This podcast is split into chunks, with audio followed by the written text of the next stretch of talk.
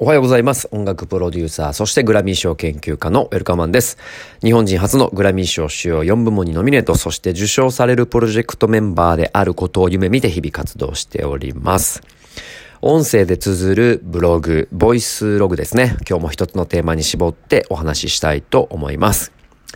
えー、今回はいよいよ大詰め、サーカスサーカスの、えー、ライブ配信、えー、制作プロデュースについてお話ししたいと思います。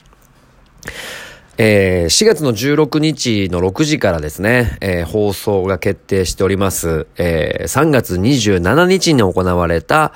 えー、野外フェス、サーカスサーカスの模様をですね、ライブ配信していくというところで、えー、現在僕らの会社、えー、ウェルカムマンと、まあ、ブラッシュミュージックという会社で、えー、ライブ配信についての制作周り、意識を、えー、やらせていただいております。で、今回のメンツがですね、まあ、素晴らしくて、あのー、本当に素晴らしいアーティストの出演だったんですね。で、大阪でしかなかなかできないんじゃないかなっていうこのブッキングがですね、やっぱり東京のシーンではなかなかできないよねっていう面白い音楽フェスになってます。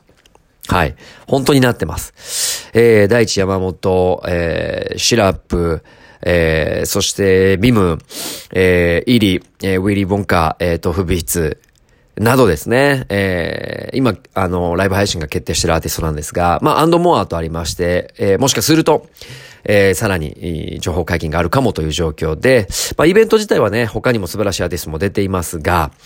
この流れで、えー、ライブ配信が見れるってなかなかないなというふうに思っています。で、もう一つ重要なのが、2021年に入って、まあ、あの、パンデミック、コロナの影響でですね、2020年があれだけイベントが倒れて、まあエンタメがですね、80%ぐらいの、えっ、ー、と、今回のコロナで、えー、業績、売上、えー、シーンの大ダメージを受けたと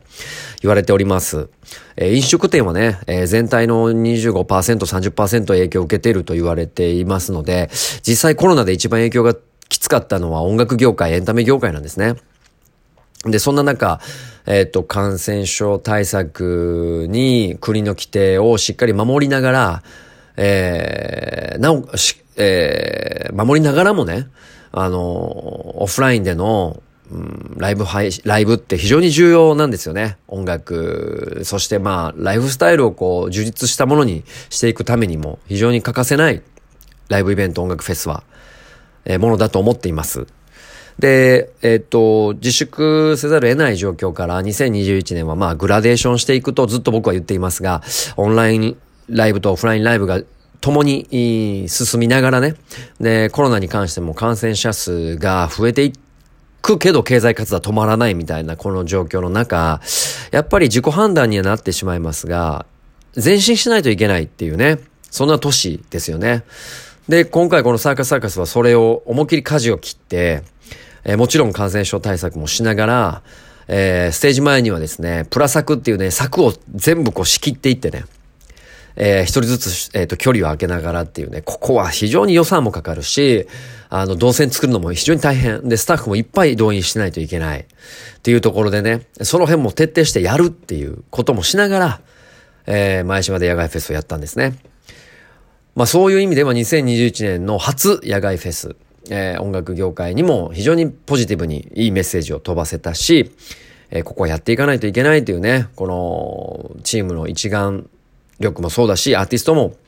その意味合いに賛同してくれたというところで、非常に重要な野外フェスだと思っています。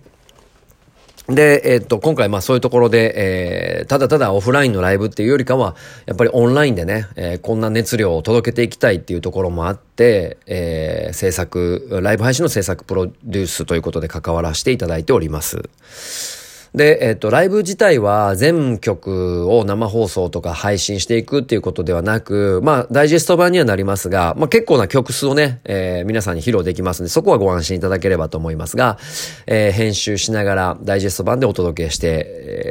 えー、く形になっております。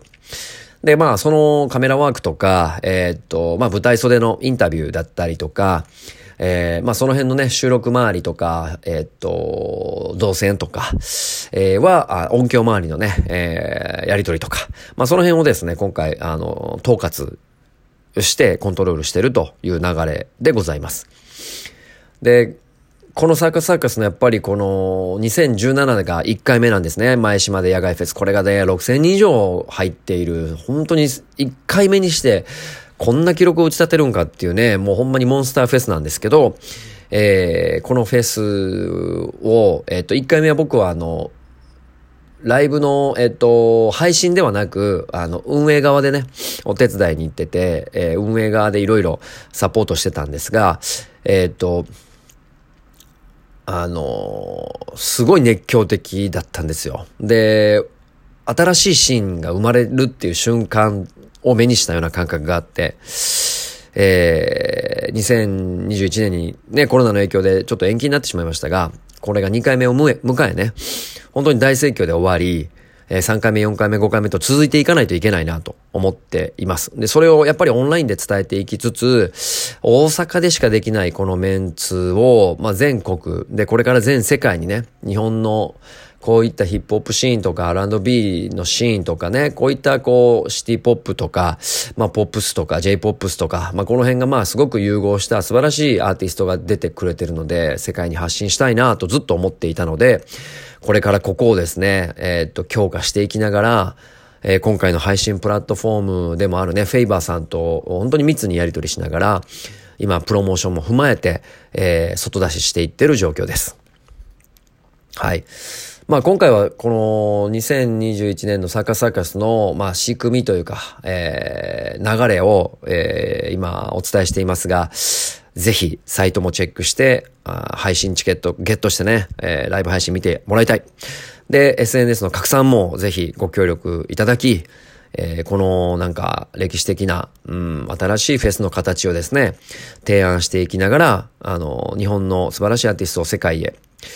えー、どんどんどんどんアピールしていきたいと、本当に思っています。まあ、ノウハウがね、まだまだあるわけではないので、世界に向けたっていう、このグローバル戦略、出島みたいなところは、まだまだ勉強不足なところはあるのでね、えー、手探りではありますが、とにかくこのライブ配信の制作をしっかり、えー、っと、残された時間で、えー、作り上げて、えー、そして、えー、アーカイブみんなに楽しんでいただいて、えー、ライブ配信も楽しんでいただいて、で、これをなんとかこう世界に持っていきたいと、まあ、強く思っておる次第でございます。えー、今、オンラインチケット絶賛発売中でございますので、ぜひともチェックしてください。今日は、えー、サーカスサーカス2021の、まあ、制作プロデュースということでどういうことをやっているのか、みたいな第1弾のお話でございました。えー、残されてる時間にですね、まあ、具体的にどういうことをやっているかとか、僕がそのサーカスサーカスで関わったこう、流れを見て、えー、感じることなんかをまた、えー、このラジオトーク、ボイスログで発信していきたいと思いますので、ぜひともチェックしてください。以上、ブラッシュミュージックのウェルカムでした。